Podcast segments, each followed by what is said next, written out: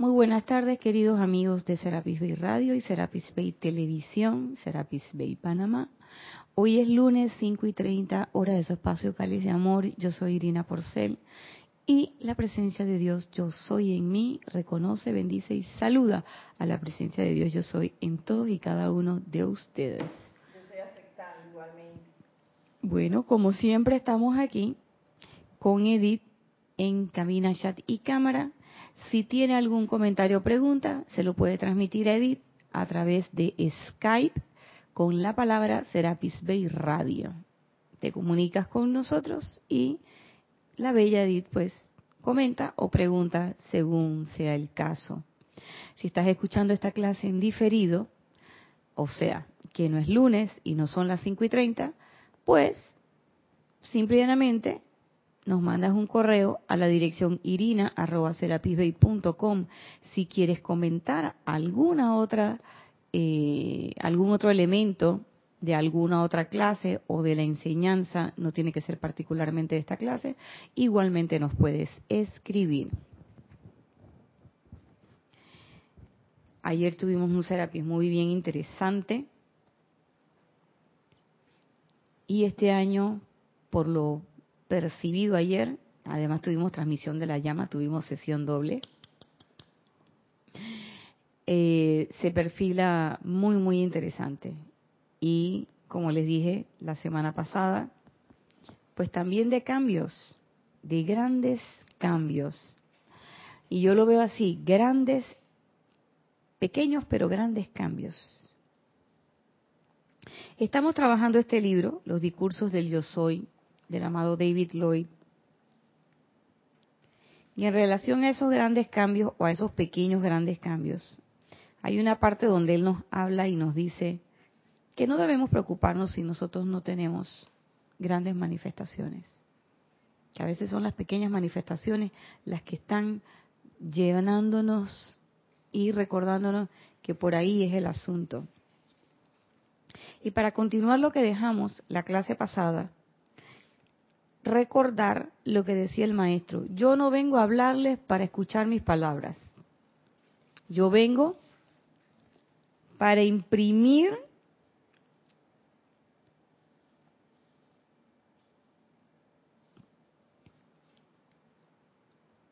mis palabras en tu mundo emocional para que veas, escuches mi experiencia, o sea, la del maestro, que esa experiencia impacte tu mundo emocional. Ayer vimos un poquito también eso del mundo emocional en la película. Y una de las cosas que nos hablaron también en la transmisión de la llama, unas palabras del amado Maestro Ascendido Serapis Bey, de que la honestidad es como la llave y eso los maestros nos lo han dicho en diferentes formas. Que el maestro cuando te ve, a pesar de que tú llegas con esa aura, yo no sé, imagínense la mía, llegará tócolo, tócolo, pero su cuerpo hipertrofiado y muchas veces con tanta discordancia ahí. Y el maestro no ve tus equivocaciones, tus metidas de pata o tus caídas. El maestro ve realmente la intención de tu corazón. ¿Qué es lo que abriga tu corazón? Ahí es donde está el asunto. Y por eso es que el maestro ascendido David Lloyd hace tanto énfasis en el impacto emocional que tienen las palabras de los maestros y que tiene esta enseñanza. Y yo quiero empezar recordando como él decía, ¿por qué suponen ustedes, o qué, por qué suponen que nosotros, con mayúsculas, los maestros ascendidos, venimos a hablarle de esta manera? Y él es bien directo porque dice, pues para transmitir a su mundo emocional el verdadero sentimiento de nuestra propia experiencia, lo cual los capacitaría para alcanzar la victoria y no, y por ninguna otra razón. Entonces yo digo, cuando un maestro como este te habla de esa forma, y uno dice la experiencia, ¿cuál fue la experiencia del amado David Lloyd? En los capítulos anteriores de este discurso 3, en la página 23, él está haciendo referencia a ese capítulo o a ese a esa situación, ese evento de ah, gracias a ese capítulo, ese evento del eh, misterio de velados. Permiso. Donde él se encuentra una persona y esa persona le dice, busca al portador del cáliz de cristal. Y fue todo lo que el amado David Lloyd supo. Y eso fue suficiente para que él quisiera hacer eso. Y fíjense el verbo que no es antojadizo, para que él quisiera hacer eso. Y de eso se trata. Esa persona que habló con él, ese ser, impacta el mundo emocional del amado Maestro Ascendido David Lloyd.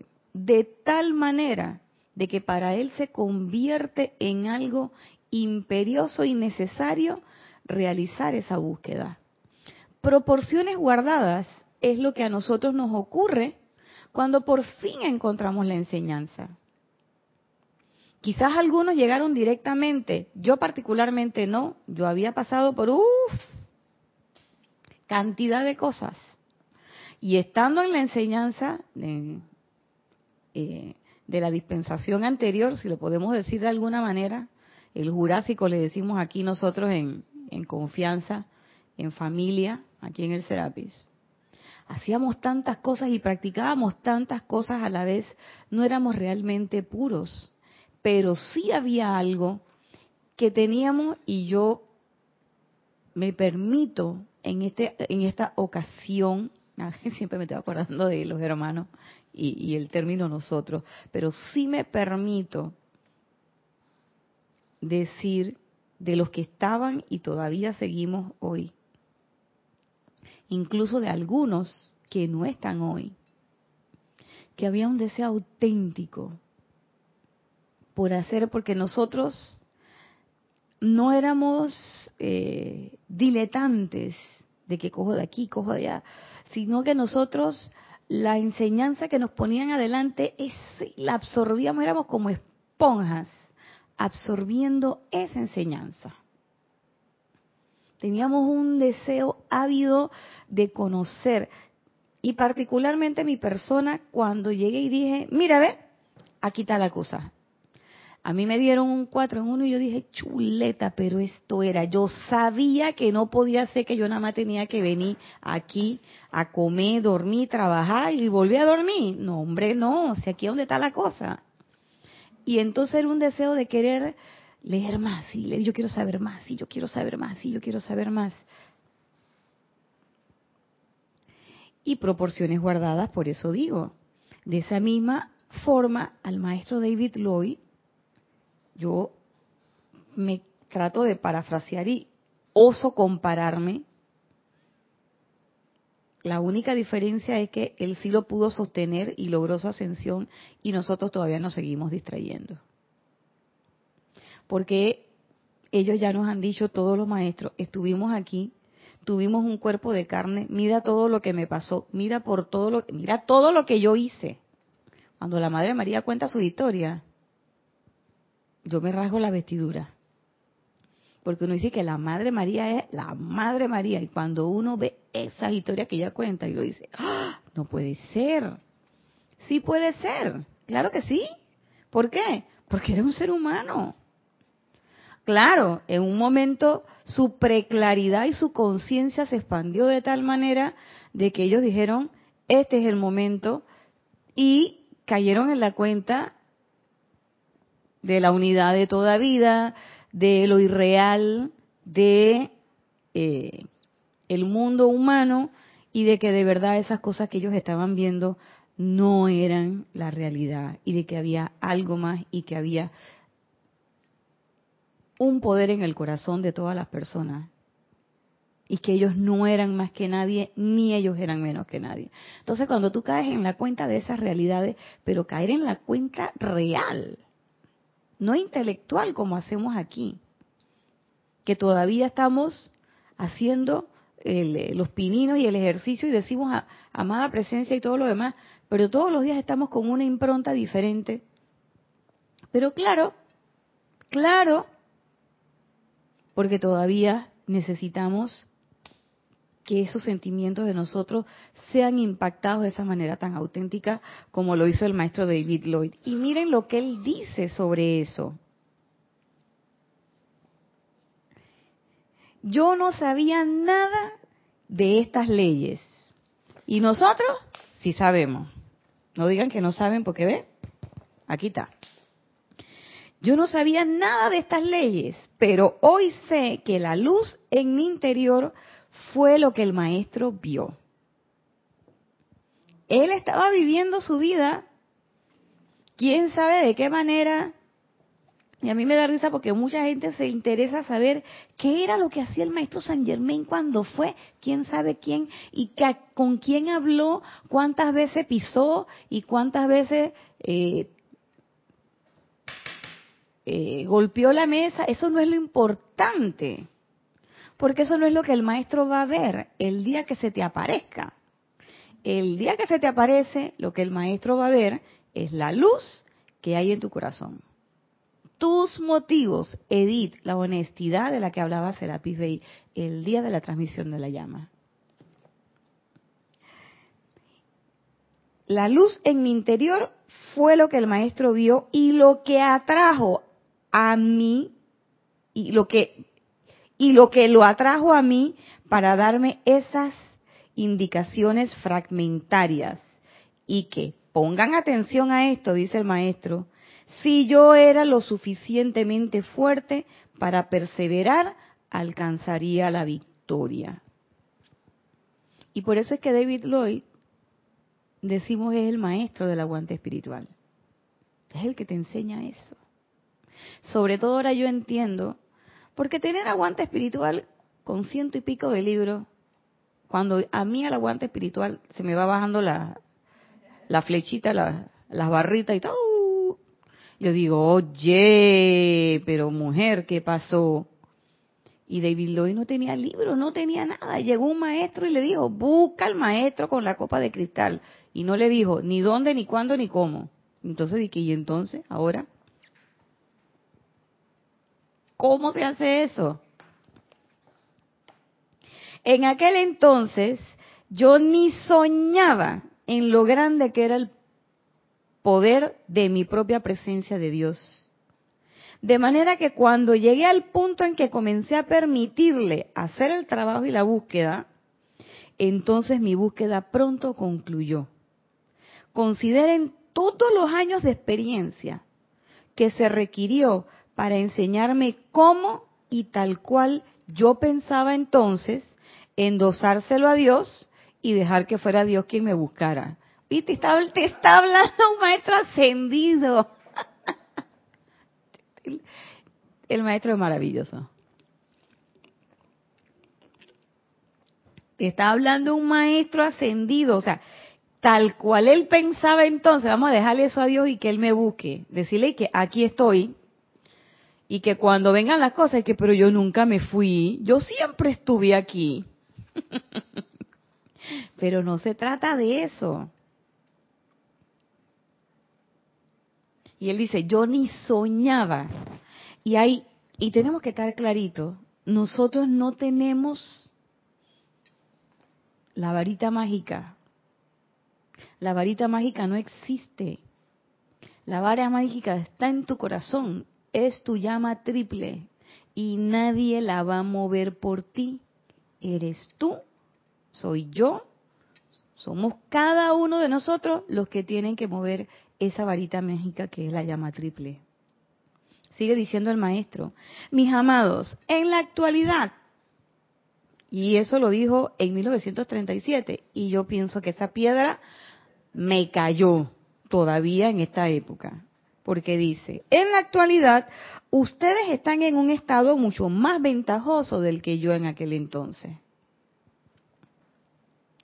han hecho que se les traiga esta magnífica enseñanza y aplicación. Oigan lo que el maestro está diciendo, han hecho que se les traiga. No es que les trajimos, es el llamado de ese grupo de personas. Debe haber, debe haber habido, es lo que yo me imagino, y haciendo, uniendo puntos de la historia que se cuenta, de la enseñanza, tiene que ser que tanta gente ha estado implorando porque se descarguen las cosas, que llegó un momento en que el amado Saint Germain dijo, ¿tú sabes qué? Ya yo sé qué es lo que yo tengo que hacer. Y el gran director divino que era su maestro le dijo, ah, eso está muy bien, has practicado con la llama violeta para eso. Ese no es el uso de la llama, pero si tú se la quieres, palabras más, palabras menos, pero si tú se la quieres regalar a la humanidad, y entonces ahí el maestro Señor me dijo, ok. Y otros maestros que empezaron también en distintas formas a trabajar con la humanidad y a traer sus dispensaciones, hasta que es nombrado Saint Germain Avatar Aquarius de la nueva era. Dígame. Y paga por nuestras transacciones con su energía. Así es. Eh, yo difiero contigo en eso de que cuánta gente no ha implorado. Claro que han implorado mucha gente, pero los maestros también nos han dicho cuántas veces nosotros hemos estado con ellos. Ah, bueno. Eh, eh. y entonces. No quería ver esa cara de la moneda. pero gracias por traerla. Bueno, ya, ya están cansados de que nosotros sigamos aquí, que vamos a llevársela de esa forma. Y vamos a hacer algo más interesante. Pero lo cierto es, y gracias Edith por traerlo, es que muchos de nosotros, yo no sé cuánto, pero muchos de nosotros ya escuchamos estas palabras en otro momento. Muchos de nosotros ya estuvimos que si en la ley oculta, que si un poco más atrás, yo no sé si yo tuve sentada a los pies o a la sombra del árbol Bobby, no tengo la menor idea, pero de lo que sí estoy segura es de que yo no puedo esperar un momento más. De eso sí estoy segura. ¿Qué pasó para atrás? Bueno, lo que ya pasó, pasó. Ya yo no puedo hacer nada sobre eso. Pero de lo, ¿qué es lo que yo sí puedo hacer? De lo que estoy haciendo en este preciso momento. Porque del futuro tampoco yo no puedo, por más planes que haga y por más cosas que yo haga futuro y que yo proyecte, yo no soy dueña de eso. ¿De qué yo sí soy dueña? De este momento de ahora. De este momento en que lo estoy diciendo, de este momento en que estoy cayendo en la cuenta de eso. Entonces, yo me pongo a pensar, o sea, él, él ha dicho, no es que se nos ocurrió, porque tampoco, y a pesar de que coincido contigo, Edith, no es tampoco que a ellos se les ocurrió y que, oye, esta gente no está haciendo nada, vamos a llevarle. No. Es a través de una cantidad de trabajo, y por eso él dice, han hecho, ¿quiénes han hecho? Todos ustedes que han hecho los llamados y seguimos haciendo los llamados. Nosotros somos osados y en los ocho días de oración dije, maestros ascendidos, por favor, bájenme la java. Y cuando la java viene, dije, ay, pero eso yo no fue lo que, eso no fue lo que yo pedí. Que java de melocotones, yo había pedido fresas. Baje melocotones porque eso es lo que se necesita en el momento. ¿Mm? Ustedes han hecho que traigamos esta enseñanza. Por eso es que los maestros han venido y se manifestaron a través de los mensajeros. Y dejaron todo esto. Y yo estoy segura de que eso fue así porque en algún momento la gente estuvo pidiendo. Y nosotros aquí estuvimos pidiendo queríamos la enseñanza de los maestros. Y yo recuerdo, miren, yo no sé si son llamados o quizás mucha gente va a criticar o va a diferir con lo que voy a decir, pero yo recuerdo cuando yo iba a una librería que estaba en un supermercado Gago, llamado Gago aquí en Panamá, en la vía España, tenía una figura de una vaquita, un toro cebú a la entrada. ¡Oh! Sí, tiene memoria la Nacha. Eso ya no existe. Oh my God. En Panamá de ayer. ¿Qué quieren que les diga? Pero bueno, íbamos allá. Y entonces, ¿qué problema? Oye, que el libro no aparece, que el libro no está. Teníamos que buscar unos libros que era de la enseñanza de la ley oculta, la doctrina secreta, no sé qué cosa, ni besan a Liz Bailey. Y yo te voy a decir una cosa, eso, oye, los tornillos de la cabeza se se, se, se aflojaban, se torcían. ¿Qué va? Yo decía, así como uno tiene congestión nasal, ¿qué va? Yo tenía congestión neuronal.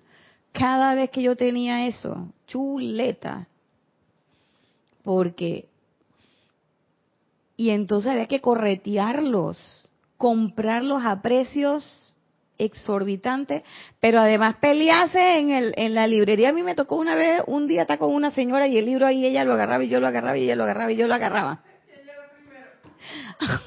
Para dos llegamos al mismo tiempo. Total que en ese momento yo le dije, no señora, tómelo, lléveselo usted. Y después el que era mi instructor en ese momento, me dijo, mira lo que me encontré en el Gago, te lo voy a regalar. El mismo libro. La presencia trabajando. Este, pero la cuestión es que lo que le estaba comentando es que ser una peleadera muy grande y unos libros que, oiga, yo le voy a decir una cosa. Como hablan los maestros, más clarito el agua de la tinaja. Más clarito agua de manantial. Porque estos libros, además, están traducidos de una manera exacta y apegada claramente al original, pero cuando uno cae en la cuenta, digo, las palabras que usan, la forma en que te hablan.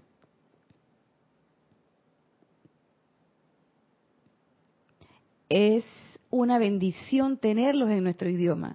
Si yo hablara checo en este momento y tuviera en Checoslovaquia, alguien me esté oyendo,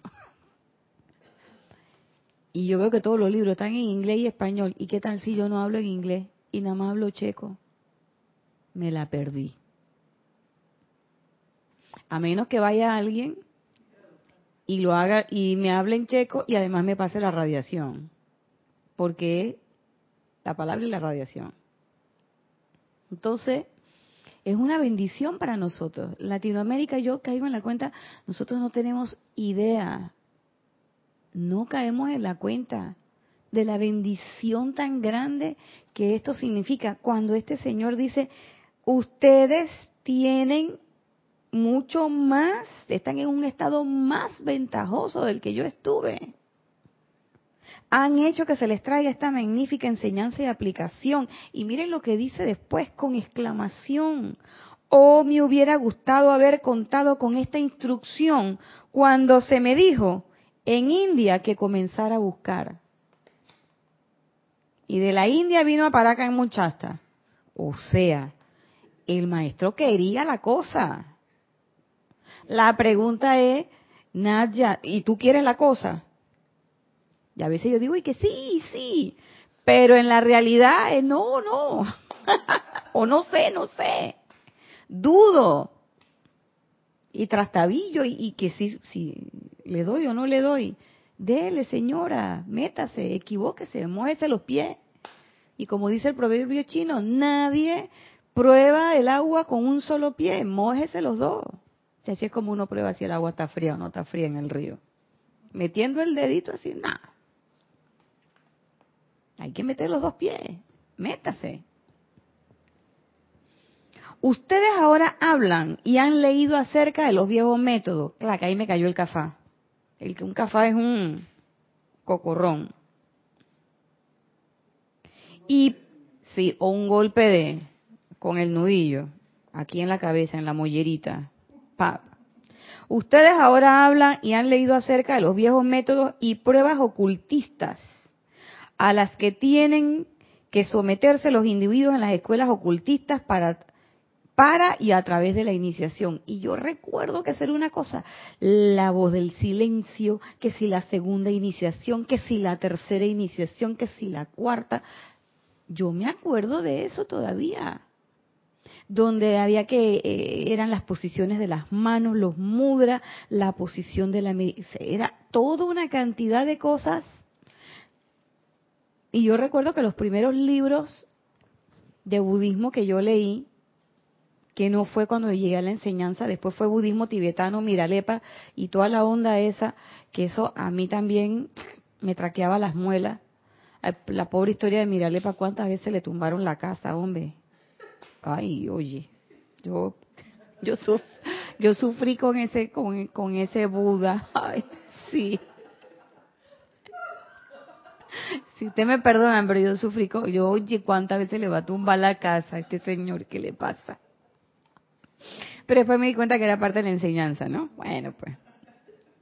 Pero los primeros libros de budismo que yo leí eran experiencias generalmente de personas que habían estado en la compañía del Dalai Lama o personas que habían ido en una migración a la India y tenían y contaban todo el rechinchat de cosas que tuvieron que hacer para ellos estar enfrente de lo que ellos llamaban el maestro. Y eran unas historias increíbles en esas montañas del llegando a Laza, no sé por dónde, doblando para la izquierda, la segunda curva a la derecha. Y lo que te dice el maestro, todo lo que tuvieron que hacer. Y él dice, bueno, me aventuro a decir que ninguno de ellos fue sometido a una prueba mayor que la que yo tuve que pasar con esa búsqueda. Y cuando el maestro ascendido David Lloyd cuenta eso, ustedes se dan cuenta que si tú lo comparas con esas otras odiseas, tú dirías, bueno, no fue tanto. Pero es que él no tenía ninguna enseñanza. Él tuvo que confiar en su corazón. Él tuvo que hacer acopio y hacer esa búsqueda interna para después llegar a la búsqueda externa. Y cualquiera se le pudo aparecer y que mira, aquí está el, aquí está el, el, cáliz de cristal. Oye, pues esto es de plástico. Pero él, sin las palabras, él sintió en su corazón. Y eso fue ese motor emocional del amado maestro David lo, hizo perseverar. Lo hizo soportar. Léanse la mágica presencia y los misterios de verdad. Yo estoy pensando que la otra semana vamos a, vamos a recordar esa, ese pasaje, porque eso es, es importante, ver todo lo que el amado David lo hizo y la forma en que él deseaba la ascensión. No, hombre, se le tenía que aparecer el Señor con la copa de cristal. Oye, por favor. Solamente les digo, para que tengan, se aproximen un poquito, lean los decretos del yo soy para la ascensión, donde están lo que el amado David Lloyd pide, los decretos. No, hombre, ese decreto es hermoso. ¿Mm? Y todo eso apunta de qué? Apunta de puro querer. Porque él decía, si yo era suficientemente fuerte para perseverar, yo alcanzaría la victoria. Y muchas veces a nosotros estamos pasando todo el día con pruebas y pruebas y pruebas y las vemos como que fuera un plomo.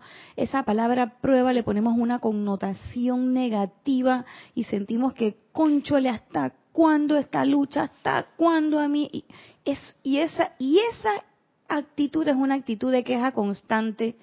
En vez de ponernos en el polo opuesto y hacer como hizo el amado David Lloyd, y simple y llanamente confiar en lo que tu corazón te plantea y seguir. Y como dice él, querer y darle y darle y darle sin bajar la guardia. ¿Mm? Dice, por eso quiero decirles hoy que eres la gente más privilegiada que hay. En todos los siglos tempranos la humanidad tuvo que pasar por un gran estrés y todas las privaciones inimaginables por ninguna por ninguna otra por ninguna otra razón que para ver si la fuerza de la luz en su interior era lo suficientemente para continuar. Y a nosotros, por una, vez, una milésima parte de eso, nosotros nos estamos quejando. Pero nosotros no tenemos que raspar eh, roca para hacer fuego. Nosotros no tenemos, no tenemos que ir a cazar un animal para obtener el alimento y utilizar la piel para vestirnos. Nosotros no tenemos que hacer como hacían mis abuelos y mis abuelas, caminar dos y tres horas para ir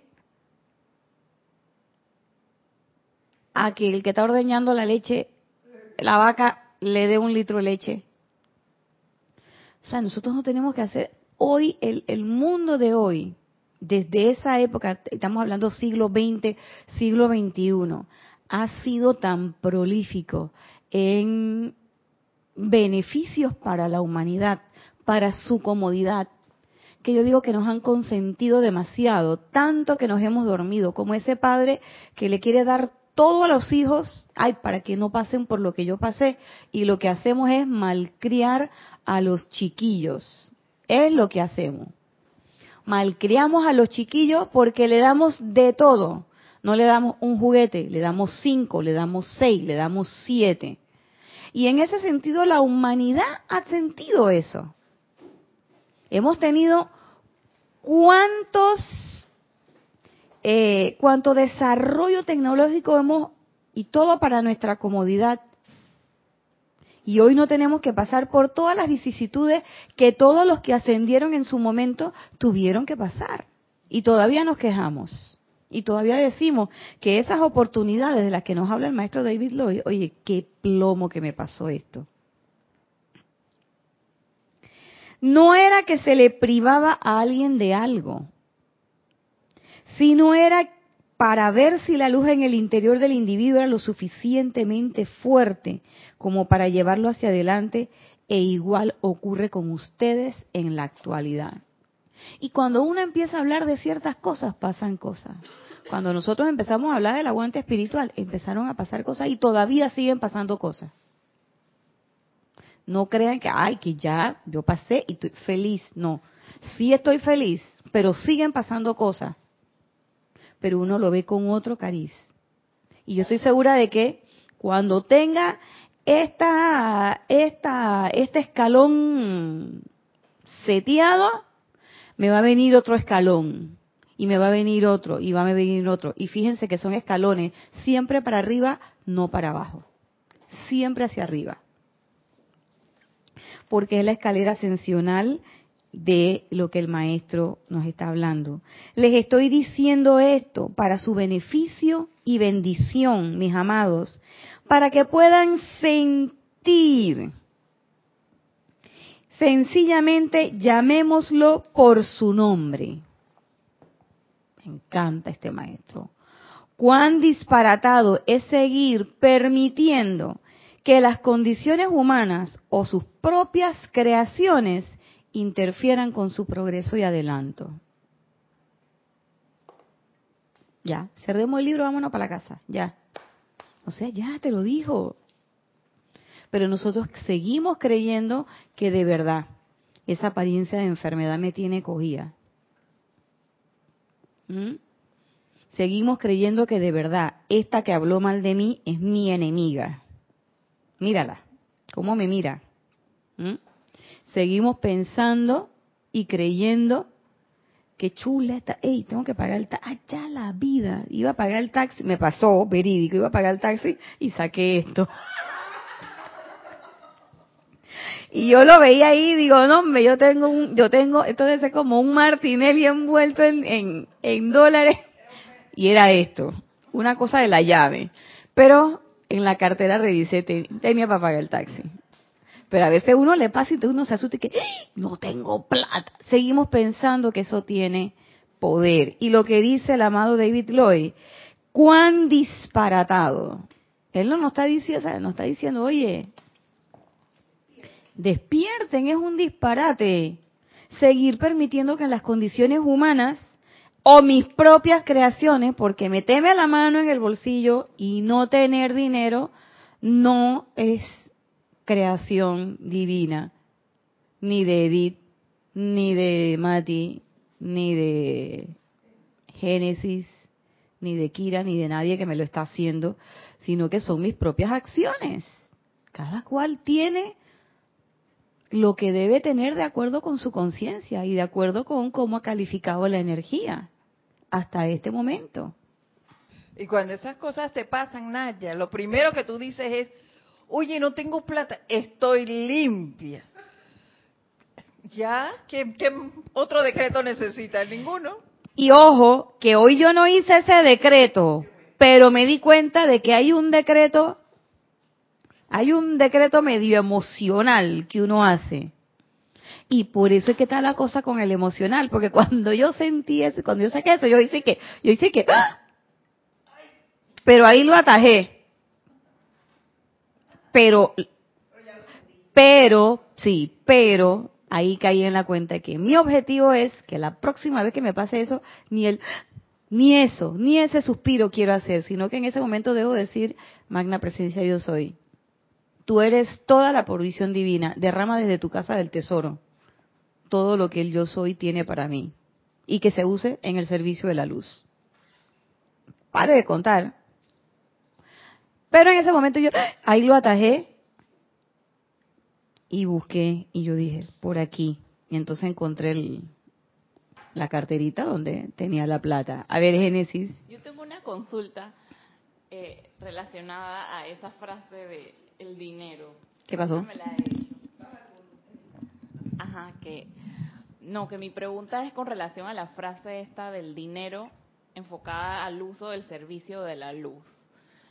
¿Cómo, cómo se puede interpretar esa esa frase de que el dinero se use en el servicio de la luz. Al servicio de la luz. Porque también, o sea, el servicio de la luz incluye también mis necesidades. Exactamente, claro que sí, así es.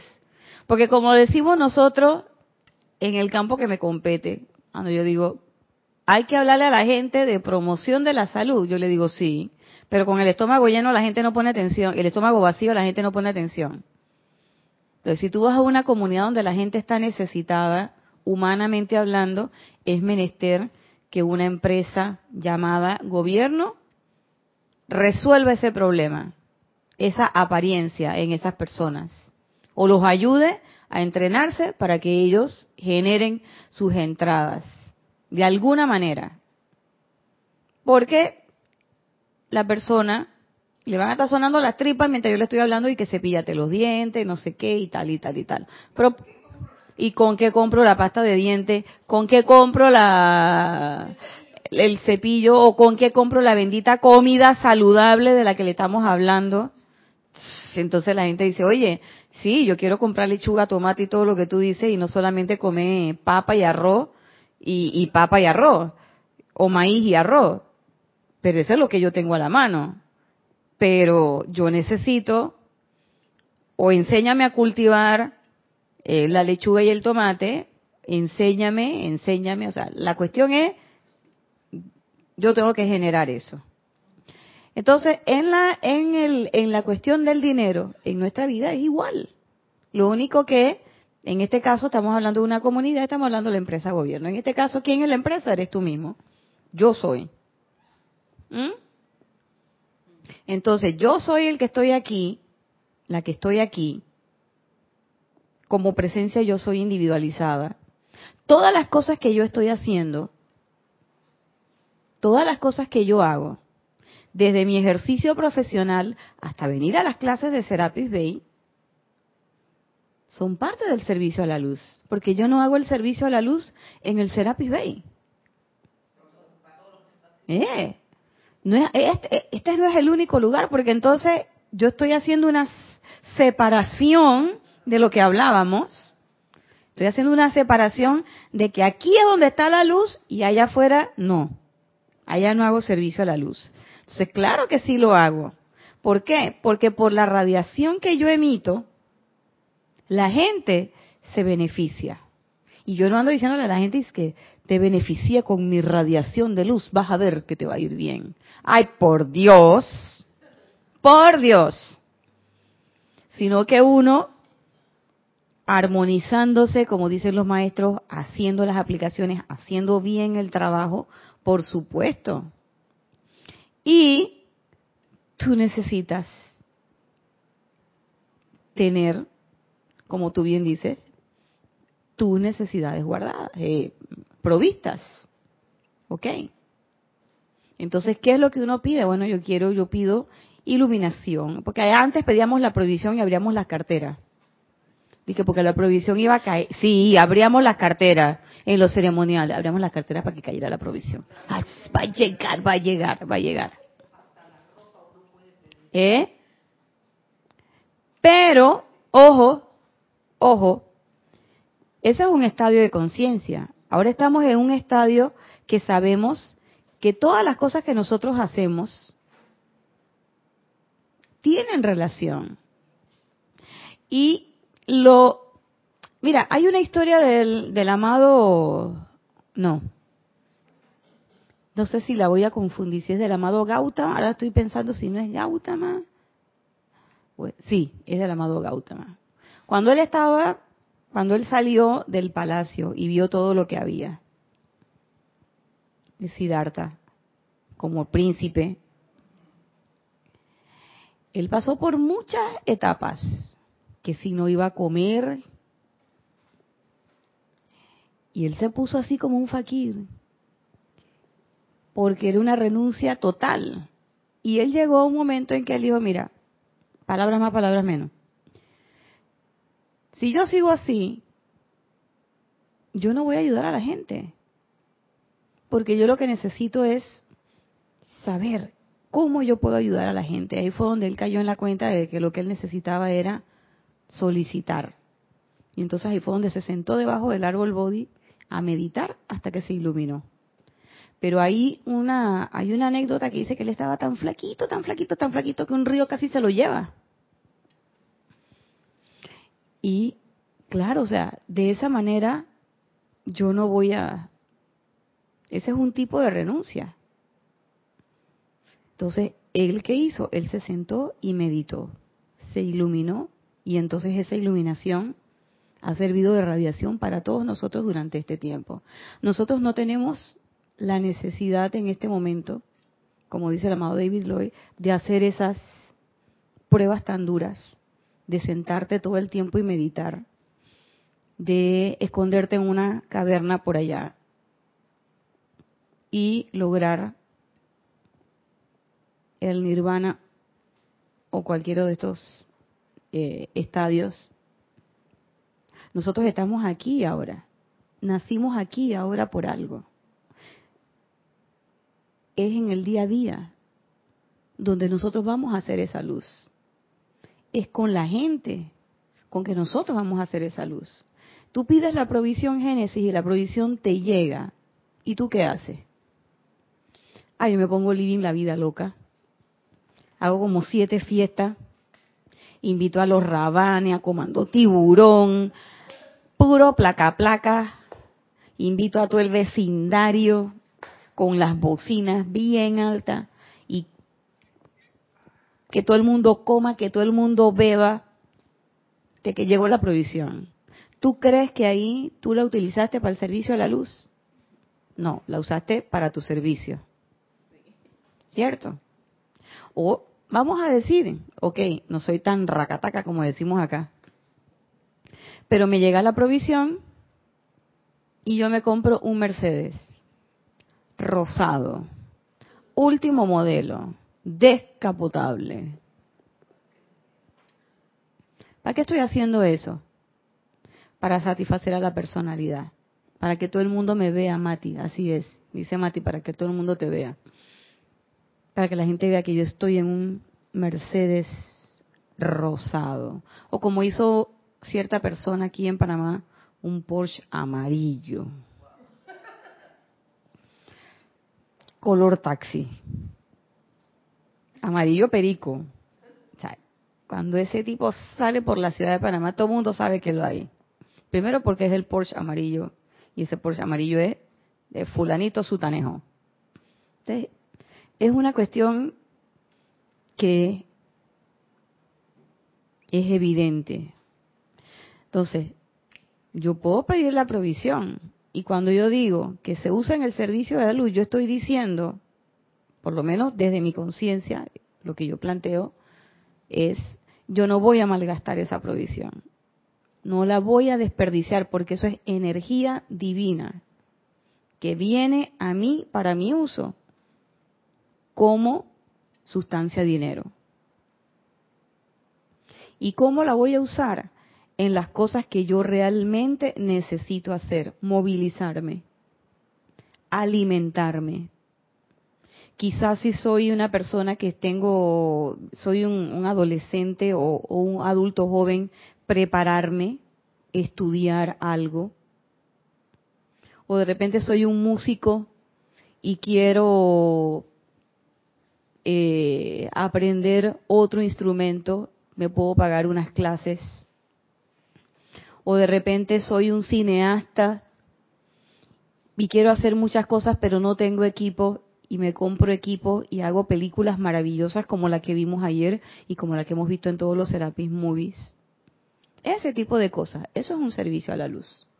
Pero que yo le pida la sustancia, dinero y diga la provisión y me la tire en una fiesta, o me vaya de crucero, o me compro un Mercedes-Benz rosado o un Ferrari testa rosa. No sé, no me atrevería todavía incluso a calificarlo, pero yo digo, sí, yo lo haría.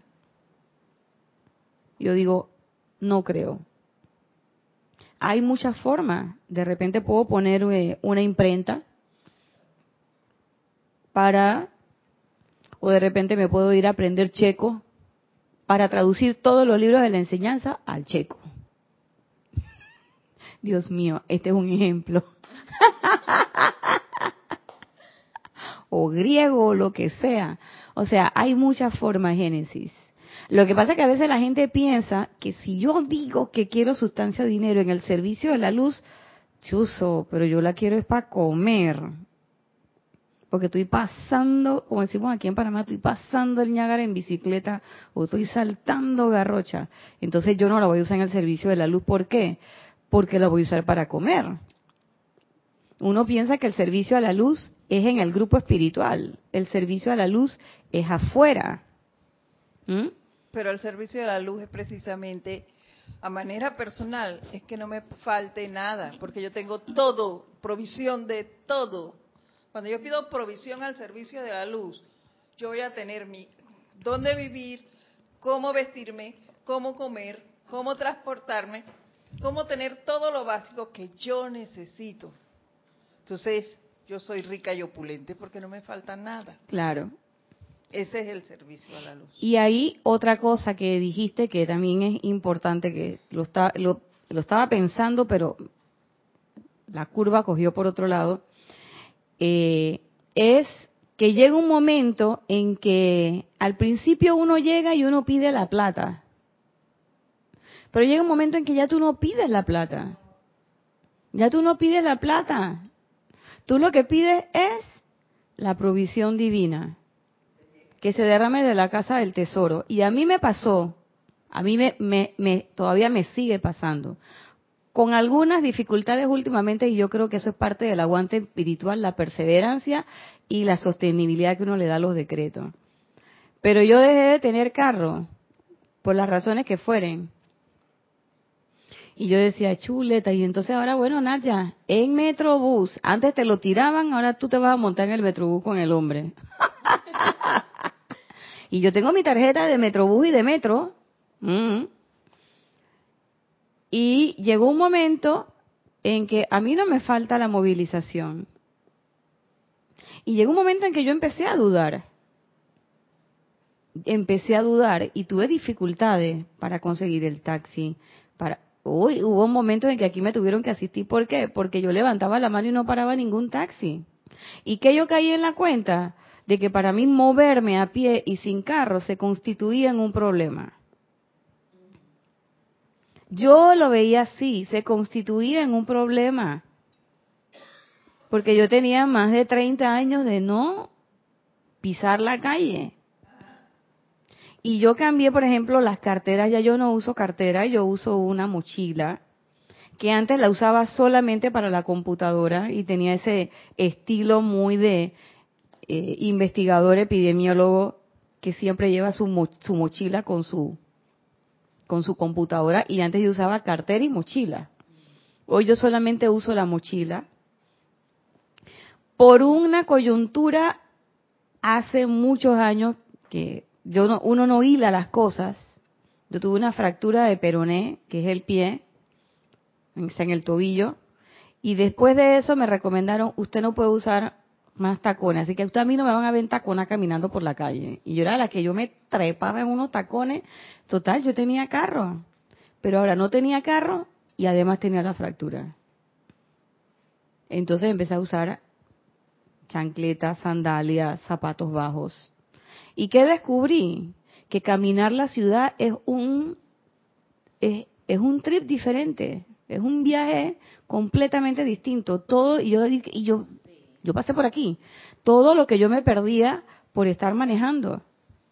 No digo que no quiero el carro, pero si hoy tengo, que a veces, eventualmente, tengo carro, hay veces en que teniendo el carro, no lo uso.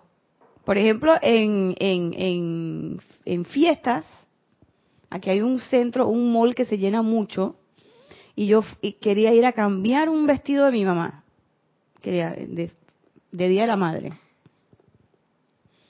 Y yo decía, pero si yo agarro el carro y me voy para el Brook en este momento, no voy a conseguir estacionamiento. Y antes yo me iba. ¿Por qué? Porque Dios me libra con un taxi, Dios me libra con un bus o el metro. No, se me pela primero el pie antes de que yo pise la calle. Y ese día yo decidí, ¿sabes qué? No, hoy el carro se queda aquí. Bueno, Pancho, te quedas en la casa. Porque esta niña se va a ir en taxi. Y pedí mi taxi y me fui. Señores, yo fui, cambié y regresé. Eficiencia, además me di cuenta que es parte de la economía de la energía, que se pierde dando vueltas y dando vueltas y dando vueltas, buscando un estacionamiento, lanzando al aire que sin properio y decretando por el bendito estacionamiento perfecto. Señor, si usted deje su carro en su casa y montese en un taxi o en un bus y vaya, va y viene, no me tomó más de una hora. No me tomó más de una hora. Entonces yo caí en la cuenta con esto de estar caminando, uno, de que hay una relación importante con la naturaleza que te rodea y con el resto de los seres humanos que nos perdemos al estar constantemente dependiendo de eso. Que no es que no sea necesario en una ciudad como esta, con calles tan poco bien trazadas, o con calles, es que no quiero usarle esa palabra, trazadas, trazadas inadecuadamente o de algo, o trazadas al azar, donde las distancias son muy distantes, valga la redundancia, el es, importante el uso de un vehículo, sobre todo en, horas claves. Y yo he aprendido a tener paciencia. Y si yo salgo a las 5, por ejemplo, o cuando no tengo cuando no tengo clases, generalmente salgo más tarde, y yo veo, miro por la ventana de mi oficina y veo que hay un tranque descomunal, pido un taxi, no llega, yo lo cojo con calma y me pongo a hacer otra cosa y en una hora, en media hora, vuelvo y hago el intento y encuentro lo mismo. En otro momento me hubiera enfracado y hubiera estado cogiendo no sé cuántas vías cortas. Total, ahí caí en la cuenta. Desperdicio energético. Y hay un desperdicio energético también, pidiendo cosas que son irreales, como pedir la plata. Entonces yo no sé de qué manera, pero yo sé que la presencia me iba a resolver y me resolvió. Tengo mi tarjeta para el bus y además tengo una lista fin de y me tocan unos taxistas más buenos y tengo como cinco números. Cuando me falla la piquera yo los llamo y llegan y me llevan. Y eh, por supuesto todas las almas caritativas, hermosas y, y bellas que te llevo de esto, lo otro perfecto. yo no tengo dificultad de movilización hoy. La tuve en un momento porque no creí en el decreto. porque no creí que realmente eso era así. Y creí que realmente eso estaba hecho para afectarme. Y de hecho me afectó. O sea, unas llanteras y unas lloramas, uno no les puedo explicar dos palabras que acabo de inventar. Increíbles. Pero caigo en la cuenta además, gracias Génesis por tu pregunta, porque es lo que nos plantea el amado David Lloyd. ¿Qué realmente era lo que él quería? Encontrar al hombre con la copa de cristal yo realmente no estaba segura de que eso era lo que yo quería. Yo caí en la cuenta con esa situación de que yo realmente todavía no estaba. Y de que había que bajar un poquito el tonito para la Natya. ¿Por qué? Porque quizás el tonito estaba un poquito elevado. Entonces vamos a bajarte un poquito. ¿Por qué? Porque tú no estás tan arriba como tú piensas. Vamos a... Y entonces las situaciones pasan. Pero caigo en la cuenta además que todas esas situaciones yo misma las provoqué. Yo misma las provoqué. Y eso, reconocer eso, eso no es fácil, pero es liberador. Yo les digo, no es fácil. Y es un momento así como eh, lo planteaban ayer en el, en el Serapis Movie, es un momento de oscuridad bien grande, que uno tiene que ir hasta abajo, abajo, abajo. Y la cuestión es, ¿vas o no vas a morir? Y recuerdo que todo eso sucedió, esas situaciones se fueron dando después de aquel famoso servicio de transmisión de la llama donde hicimos lo de muerte y resurrección. A partir de ahí empezó la cosa. Y uno ve venir la ola, claro que uno la ve venir, pero uno dice, no, no me va a tocar. Y entonces no tomas las previsiones adecuadas. Y sucede. Y sucede. Si eso es bueno o es malo, eso no es ni bueno ni malo, simplemente es lo que dice el amado David Lloyd. Seguir permitiendo que las condiciones humanas o tus propias creencias interfieran en tu proceso y en tu progreso y adelanto. Yo no creo. Y vuelvo y repito, vuelvo y repito, no. Y repito, porque vuelvo y repito es una redundancia. Y repito, no es fácil, pero sí les puedo decir por experiencia propia que es extremadamente liberadora.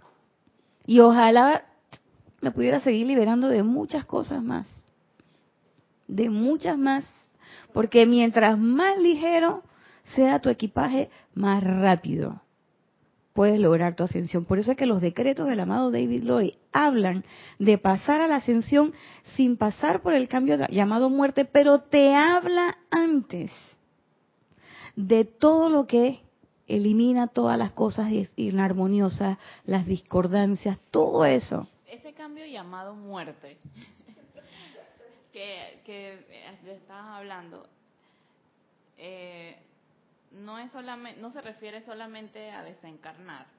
O es, o es el, el tema el del tema del o sea sí es desencarnar no solamente enfocado en ese aspecto. No solamente en ese aspecto como yo lo veo no solamente en ese aspecto. Sino que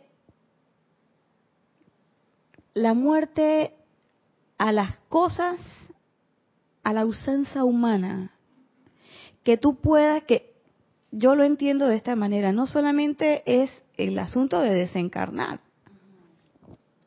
sino es el asunto de hacer como, ¿sabes qué? Gane conciencia, ya yo pude armonizarme lo suficiente, ya yo soy un ente que no produce causas discordantes, por lo tanto no estoy generando más causas imperfectas, ya no hay necesidad de morir a más nada en mi vida. Ya lo único que queda es el siguiente paso.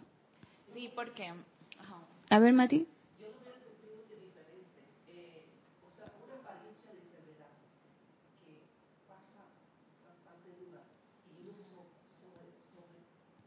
También puede ser esa, y no es que sea diferente, pero es así también.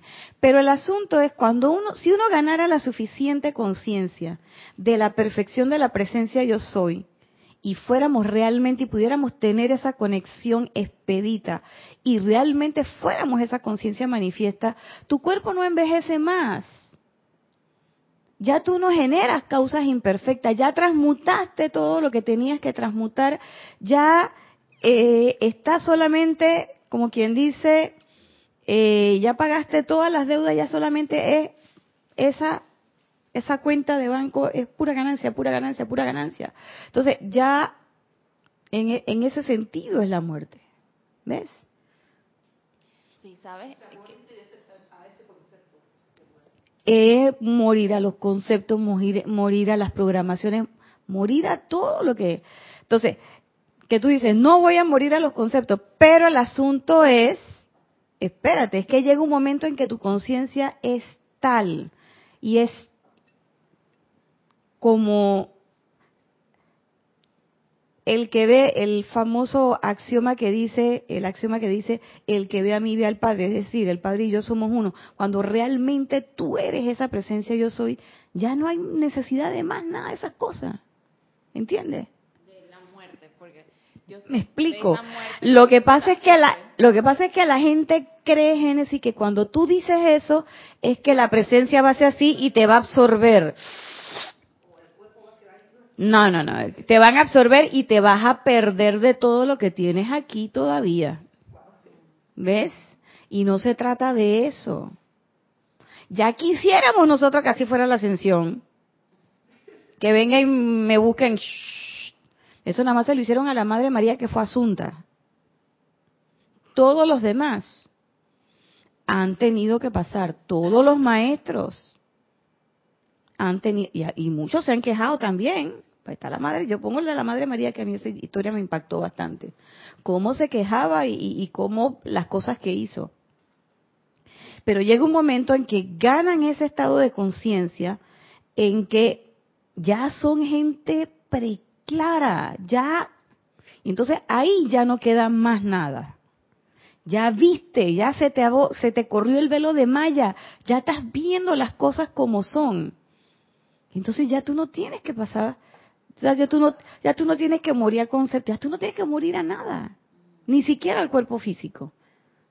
Y esa muerte no existe. Porque nosotros no somos el cuerpo físico. Y de hecho ya hubo un físico que lo dijo, que la materia no se crea ni se destruye, nada más se transforma. Y si eso es así, entonces ¿de qué nos preocupamos? Pero la gente no cree en eso. La gente no cree en que realmente nosotros somos este cuerpo, la gente cree que nosotros somos este cuerpo. Y quiero que sea este cuerpo. Mira que lo he cuidado, mira que bien lo tengo. Y entonces, digo, si tú te das cuenta, toda la vida uno está viendo gente entrar y salir de este mundo. En la profesión que yo manejo, eso fue lo primero que yo aprendí traer una criatura al mundo, pero también tener que despedir gente. Y entonces, ¿qué quiere decir? Que yo nunca voy a pasar por eso. Claro que en algún momento voy a pasar por eso porque yo soy un ser humano. Lo que yo estoy tratando de hacer en este momento es no seguir rodando como una piedra ni como un corcho ahí a que me lleve eh, la usanza humana para donde yo quiera. Lo que yo estoy en el ejercicio en el que estoy es de eso, de ejercer el poder que yo tengo, ya.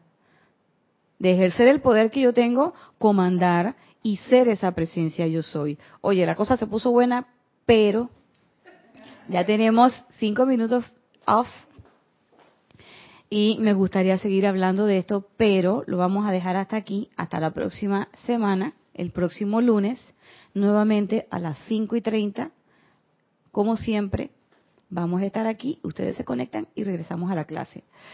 Pero por hoy solamente decirles que les deseo que la magna presencia de Dios yo soy derrame a través de todos los que escuchan este espacio y de todos los que lo van a escuchar incluso en diferido, las bendiciones. Que seamos esos focos de luz por donde Dios se asoma al mundo, que seamos esos dispensadores perfectos de la energía divina. Muchas gracias. Esta ha sido la clase de hoy.